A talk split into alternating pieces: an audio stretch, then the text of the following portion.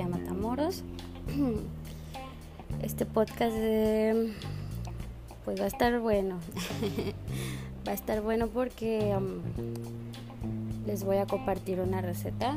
Eh, en esta ocasión vamos a hablar obviamente de la propuesta para realizar cocina de autor, pero eh, con una receta de mi familia.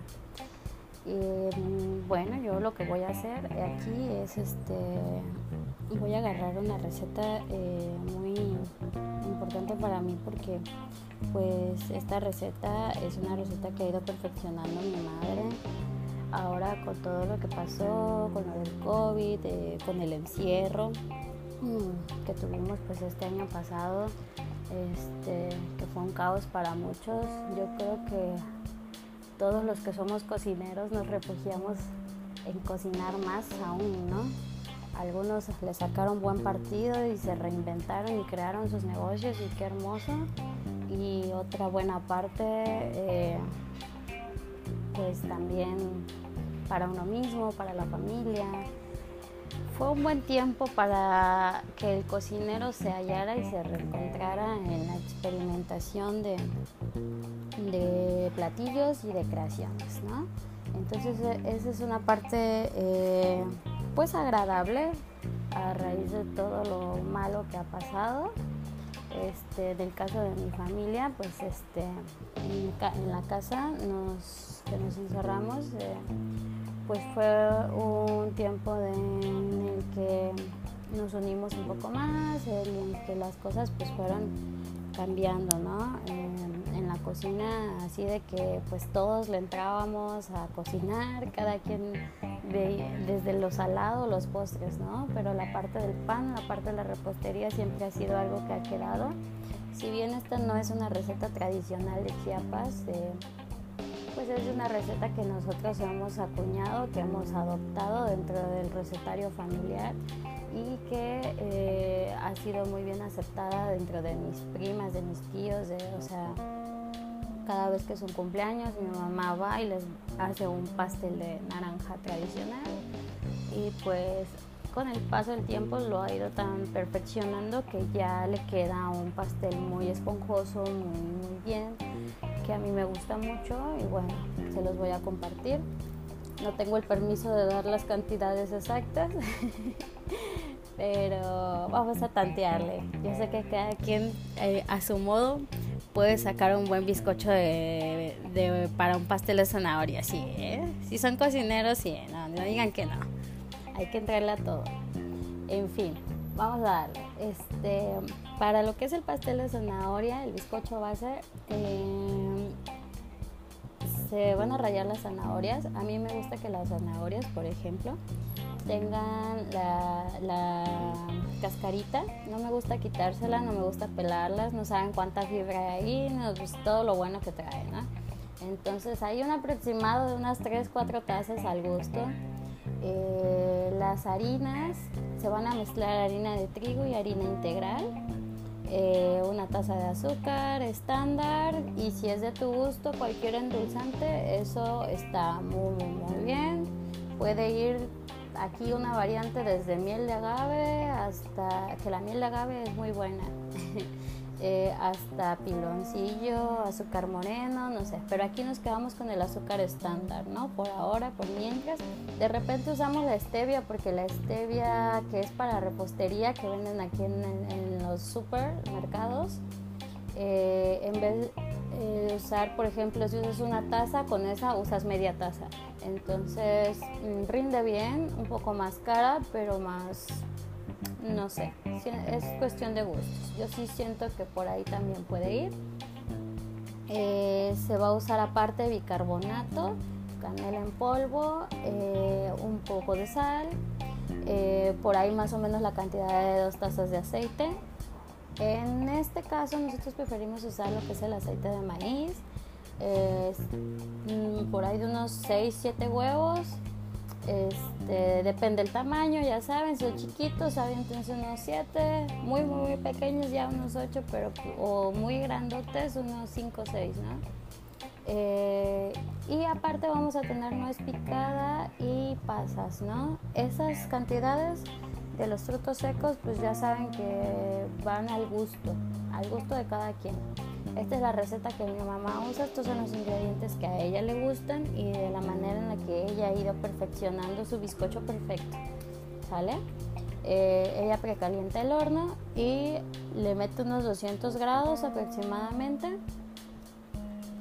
por ahí unos 40 o 45 minutos hasta que sale así el palito limpio Aquí vamos a hacer el énfasis, señores, de que pues nosotros somos personas que venimos de Chiapas, venimos de un lugar donde está pues está cerca del mar, la altura sobre el nivel del mar, obviamente pues no es la misma que San Cristóbal de las Casas, no es la misma que eh, Puebla o si, no sé, o Nevada, Estados Unidos o cualquier lado. O sea, no es un lugar frío, son lugares de playa, son lugares de costa y pues que obviamente la temperatura ambiente juega un rol importante en lo que es la panadería y la repostería, ¿sale?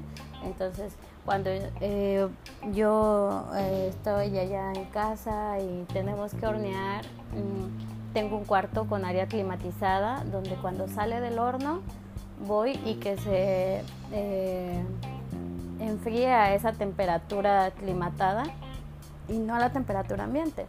Porque no sé si es mi falta de experiencia en la repostería o si es realmente este factor o si puede ser la cuestión de los químicos que se usen, algo, se usa algo mucho de más por ahí o, o no, es una, o no es una receta todavía al 100 perfeccionada que cuando lo dejamos reposar a temperatura ambiente pasa que como que se apelmaza la parte del pan y aparte se crea una capa así de, de, azúcar o de algo ahí.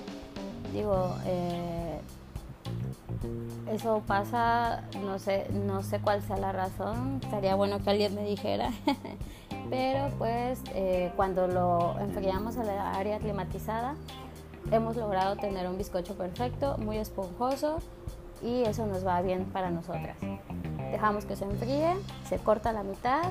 Eh, con mi mamá le gusta comprar la chantillilla montada, esa misma la mete a la duya, es más, ni, ni, duya usa. esa misma la embarra así para la parte del medio, a veces le ponen las fresitas, a veces le pone más nuez. La parte del medio pues ya la vas variando obviamente como cada quien que sea al gusto. Y de ahí, en la parte de arriba, ya también se paga como el embarrón, todo lo demás. Este, muy simple, muy sencillo, muy rústico. Y ahí le decora que si con más zanahoria rallada o que si con más frutos secos. O, esa ya es este, la manera en la que ella va, lo lleva, lo hace.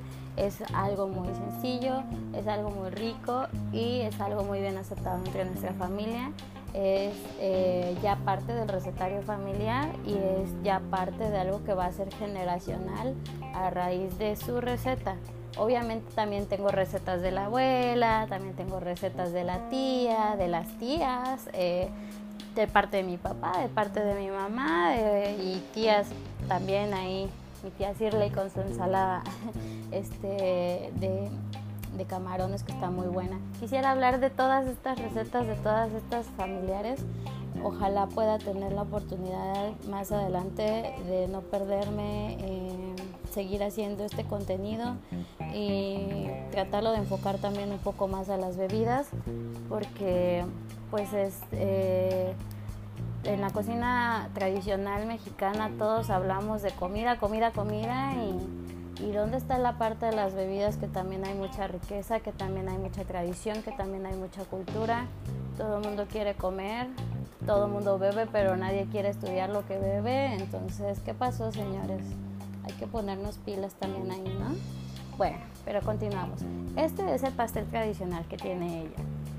Ahora viene mi propuesta como cocina de autor ahí vamos a meter más, eh, no sé si conocen esta personalidad que se llama Amaury Guchon, todos estos reposteros franceses que están saliendo a reducir con una repostería visual increíblemente hermosa, es arte, eso es para mí la expresión del arte en la repostería. ¿Qué, qué hacen? Tienen técnicas tradicionales ahí combinadas con unas que otras nuevas cosillas y que al final del día lo saben moldear muy bien porque al final de cuentas tiene mucho que ver, como decía una persona, un repostero que acabo de conocer, ¿no? Este, Damián. Eh, como decía, como decía este chico, aquí lo que estamos, de lo que estamos hablando, lo que estamos jugando es este es ah, eh, fuera de lo que estés cocinando o de lo que tenga eh, tu eh, receta, es, es, más bien el montaje, ¿no? El, que tienes que usar los cortadores, el que tienes que usar los moldes, cuando empiezas a meter más este mobiliario, utensilios, sí, utensilios para crear eh, estas nuevas técnicas de montaje, ¿no? Ahí es donde empiezas a, meterle ahí de, tu creatividad. Ok, ahora, para esto eh, voy a darles unas recetas. Primero quiero meter una crema de coñac. Eh, ya tenemos la receta del bizcocho. Del bizcocho, en esta receta del bizcocho ahí sí voy a hacer mi variante. Le voy a quitar las pasas porque a mí no me gustan las pasas, porque es válido. Si a ti te gustan las pasas, qué chido, eh, úsalas. Eh, hay gente que no puede vivir sin pasas en la comida. No sé qué tiene esa gente, pero no coincido con ustedes. Ahí sí no es mi gusto. Cada quien, ¿no? Yo ahí le quito las pasas y bueno, eh, obviamente también que a los frutos secos, este, cada quien le mete lo que le quiera meter, obviamente. Si no te gustan las nueces, no usas las nueces, puedes usar almendras, pero ahí sí yo difiero porque pues la nuez es el maridaje perfecto de la zanahoria. Entonces, así como la manzana canela, así como, bueno, el jamón con el, jamón serrano con el, con el melón, no sé qué, hay maridajes que nacieron para estar juntos. La nuez y la zanahoria, eso es lo que pasa con ellos. Bueno, les voy a dar esta receta que es una crema de coñac. Vamos a usar, eh, esta receta te la voy a dar para 10 personas, aunque realmente para este postre pues usamos una cantidad mínima, ¿no? Ya sabemos, ¿no? Aquí hay mucho, mucho desperdicio, como, como comentaba yo a este niño también, Cuando empezamos a hacer todos estos cortes, que si el triangulito, que si el cuadrito, que si el círculo, y empezamos a mermar, a mermar todas las, este, toda la pana, todos los trozos y todo lo demás, también es creativo que todos esos cortes que tú mermes, dándotelas de creativo y de autor y esto y lo demás, sepas, sepas también usar esa merma a tu favor, ¿no? En este caso no voy a dar la solución para este, estas mermas que van a sobrar. Ojalá pueda abrir otro podcast hablando de mermas eso estaría muy chido, pero bueno, más adelante, no quiero perder tiempo. Crema de coñac para 10 personas. 3 litros de leche, 300 gramos de azúcar, 4 cucharadas de harina, 3 yemas de huevo y obviamente que el coñac al gusto. Aquí podemos variar el alcohol. Estaría chido hacernos, aventarnos unas galletitas de pulque con, unas, con una crema de mezcal, por ejemplo, o con una crema. Y no, imagínense, imagínense una, unas galletas de pulque con una crema de mezcal, pero el mezcal que sea un bicuche. Oh, señores, o qué tal un cupriata ahí para que sepa chocolate. No, no, no, chulada, chulada. Bueno, ese es otro punto. Con la crema de coñac eh, vamos a poner en una olla a hervir los dos litros y medio de leche. Eh, no vamos a permitir que se forme la nata, ¿eh? Aguas. Se va a disolver el azúcar y la harina en un cuarto de leche y luego se va a incorporar a la olla. Se va a colar y se va a poner a hervir. Este, cuando esté así como una tole, se van a agregar las yemas de huevo diluidas en el resto de la leche y coladas. Se retira del fuego al estar ya así más espesa, obviamente, eh, y ya que esté así como tibia, no caliente, para que no perdamos la parte del alcohol, se va a agregar el coñac. Eh, vamos a tratar de que el espesor sea un espesor que podamos dullar, ¿sale? que nos pueda dar eh, eh, una consistencia de cuando metamos en la duya sea unas así como salgan unas buenas gotitas de montaje, ¿sale? Esa es la idea. Si vas a usar esta crema nada más como un postre, pues ahí sí no la hagas tan espesa.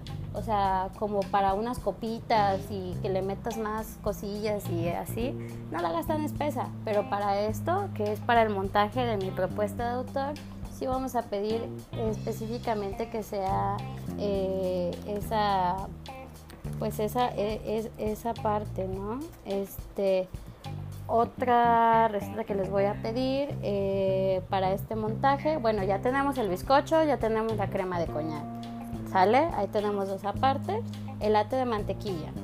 Para un ate de mantequilla, para unas 10 personas, se hacen un almíbar, se usan 450 gramos de mantequilla, 4 eh, yemas de huevo, 150 eh, gramos de almendra tostada y molida, y 10 rebanadas de mamón. Eh, medio kilo de requesón, este puede ser opcional, pero pues la neta, ahí sí dense, el queso queda, el queso queda muy bien con este tipo de postres, le va a dar un giro, estamos metiéndole ahí un, un pequeño toque de salinidad, un pequeño toque de mineralidad a jugar con estos sabores que ese pequeño toque de mineralidad que le estamos metiendo con el queso va a hacer que se potencialicen los demás sabores dulces y que si tú lo vas a maridar, por ejemplo, con un vino naranja, que este sería el caso perfecto para el maridaje de un buen vino naranja, eh, vas a resaltar unas cosas muy, muy, muy bonitas eh, y una armonía muy, muy, muy bonita. Pero bueno, no me desvío, me desvío mucho, ya me di cuenta. En una olla eh, vamos a preparar el almíbar. Cuando ya esté listo, eh, sin dejar de mover, agregamos la mantequilla. Ya que se incorpore, retire la olla del fuego y em, dejamos enfriar la mezcla, ¿sale? Ya que esté fría, se le van a agregar las yemas de huevo y se van a poner de nuevo al fuego para que se cuezan las yemas. Antes de retirarla del fuego, eh, se va a incorporar la almendra eh, y bueno, en un molde ya se van a vertir las capas alternadas de la mezcla y de mamón. La última puede ser de requesón, ahí es donde les digo, o sea, jueguen, varíen y todo. Aquí el horneado son como 120 grados centígrados durante 15 minutos para que ya se cuaje, ¿sale? Hay que esperar esa parte.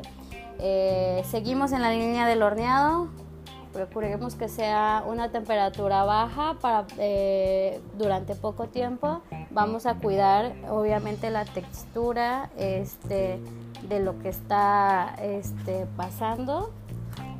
Y con eso pues ya este con, con, esa con esa parte pues ya vamos a, a estarla checando no ya tenemos el latte ya tenemos la crema de coñac y vamos a meter una textura más una confitura de dátiles para hacer la confitura de dátiles para unas 10 personas vamos a usar un kilo de dátiles, un kilo de azúcar, dos tazas de agua, medio kilo de almendra. Eh, esta obviamente tiene que ser, no, obviamente no. Bueno, esta almendra tiene que ser molida. Eh, perdón, luego me voy corrigiendo yo sola hablando. Pero está bien.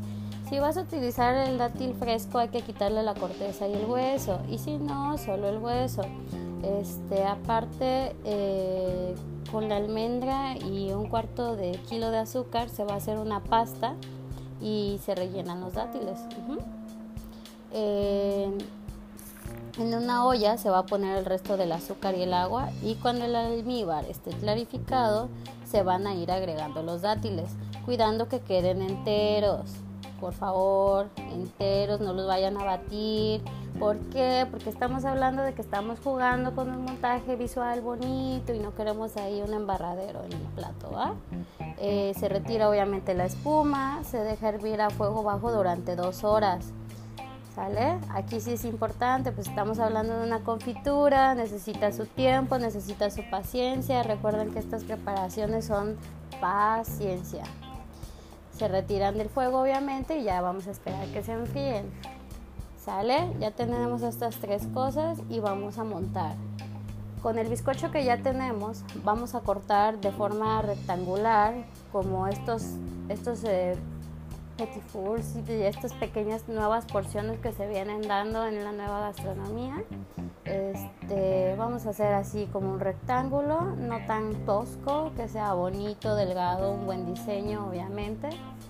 Tenemos el bizcocho ahí y con el bizcocho obviamente la primera base que vamos a poner es la chantilly tradicional que usa mi mamá, o sea, yo, ella la compra montada, ya les dije, yo prefiero agarrar y batirla. Este, la Lincoln, la, la crema pastelera.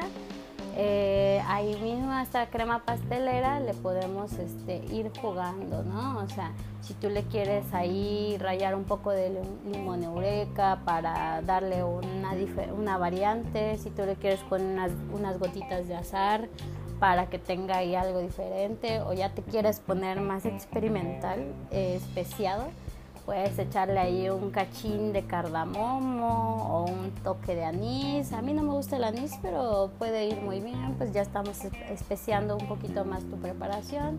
El chiste es encontrar una gama diversa también de sabores que cuando eh, vayan probando tu plato, eh, vaya eh, explotando de diferentes maneras en diferentes áreas los sabores, ¿no? Esa es, una, esa es una parte de la idea. Y bueno, ah, vamos con la misma duya a ponerlas como las gotillas de, de lo que es la crema de chantilly con la variante que a ti te haya gustado volvemos a cortar otra parte del bizcocho, obviamente tiene que ser máximo un centímetro de, de, grosor, ¿eh? no, no, no vayan a pensar que tamaño pastel, por favor. Estamos hablando de algo visual, bonito, estético, pequeño. Se pone la segunda capa de bizcocho y aquí en esta segunda parte vamos a meter la crema de coñac la crema de coñac con una duya haciendo las mismas gotas. Por eso les pedía que por favor fuera una consistencia un poco más espesa, ¿ok? Después eh, ya de ahí metemos, este, puedes dejarlo así o puedes meterte otra capa más y con esa tercera capa eh, alternar las gotas, si quieres alternar las gotas, si te gusta más la chantilly, doble chantilly, si te gusta más coñac, la doble coñac puedes variar, puede ir abajo, arriba, en medio. El orden mm, no afecta en este caso, de cómo quieras poner el chantilly con la crema de coñac. Y si quieres reinventarte otro tipo de crema, pues está muy chido, porque de esto se trata, ¿no? De jugar con estos sabores. Al final lo último que debe de quedar son las eh, gotas de ya sea de crema o de chantilly, como a ti te guste jugar. A mí me gustaría que quedara al final más con chantilly. Te voy a decir por qué. Porque al final me gustaría que se pudiera decorar encima con un dátil en medio. Y si tú puedes hacer frituras de zanahoria rallada, también puedes meterle ahí unas cuantas frituras de zanahoria rallada para la decoración, que eso pues también puede pues va muy bien de, la mano. Ahora, los dátiles también van a jugar una parte que ya no vamos a montar.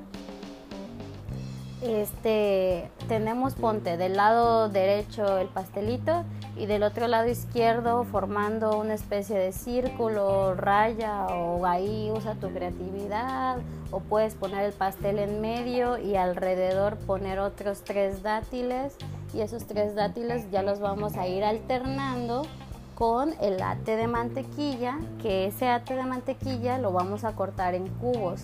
Entonces ahí ya estás metiendo otra textura para otro diferente punto que va a llevar el plato. El de mantequilla en ningún momento va a ir en el pastelito, ¿eh? Nada más es un elemento decorativo que va a ir alrededor, al lado o donde quieran que no sea en el mismo pastel, ¿ok? esa es una parte pues que sí me gustaría este, decirles que fuera, que sí, que sí, este, ahí jueguen, jueguen con lo que están este, haciendo, con todo lo demás. A mí me gusta mucho eso.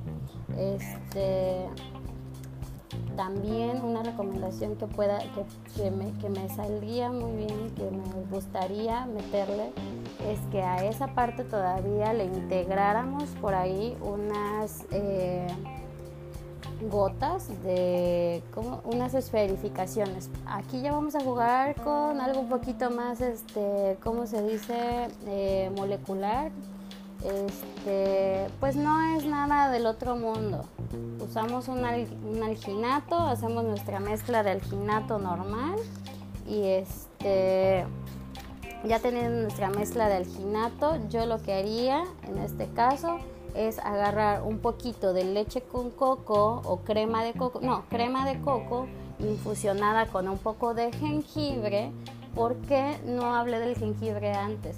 Porque si bien sí me gusta que tenga esta nota el pastel de zanahoria y que se me hace un buen elemento para jugar con todo lo demás, yo quería que más bien tuviéramos por ahí unas esferificaciones perdidas en el plato de esta infusión de, crema de coco con jengibre para que te dé así como esa pequeña explosión de, oh, no me esperaba que también le metieras jengibre, ¿sabes? Entonces, eh, sí, me gusta, me gusta esa parte de ahí y que incluso también podríamos ahí meterle unas, o ponte que le metas unas dos dos esferificaciones de jengibre y dos esferificaciones de este de alguna crema de leche de leche de este de dulce de leche o alguna crema este de cajeta también puede ir muy bien y esa misma va a ser un juego perfecto con lo que es este este postre. Y bueno, esta es mi propuesta de cocina. Ay, Dios mío, ya me pasó el tiempo. Esta es mi propuesta de cocina de autor. Ya saben, experimenten, peguen. Espero poder en algún punto o momento hablar de los temas que ya hablamos. Por favor, no se pierdan eh, de lo bonito que es también experimentar con la gastronomía pero no se olviden de respetar las tradiciones. Yo en este caso agarré técnicas nuevas, pero cada receta que les di son recetas tradicionales.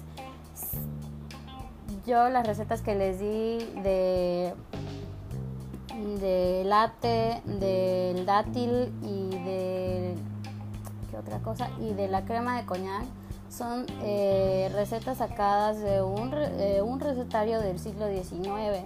Estoy respetando una tradición antigua, estoy respetando también la receta del bizcocho fuera de las pasas, por favor no le digan respetando la receta que me está dando eh, mi familia, que estoy heredando y que se va para las siguientes generaciones. Entonces, eh, respeten las tradiciones, pero también juguemos con los montajes, juguemos con lo bonito, porque también de eso se trata, de evolucionar y de reinventarnos.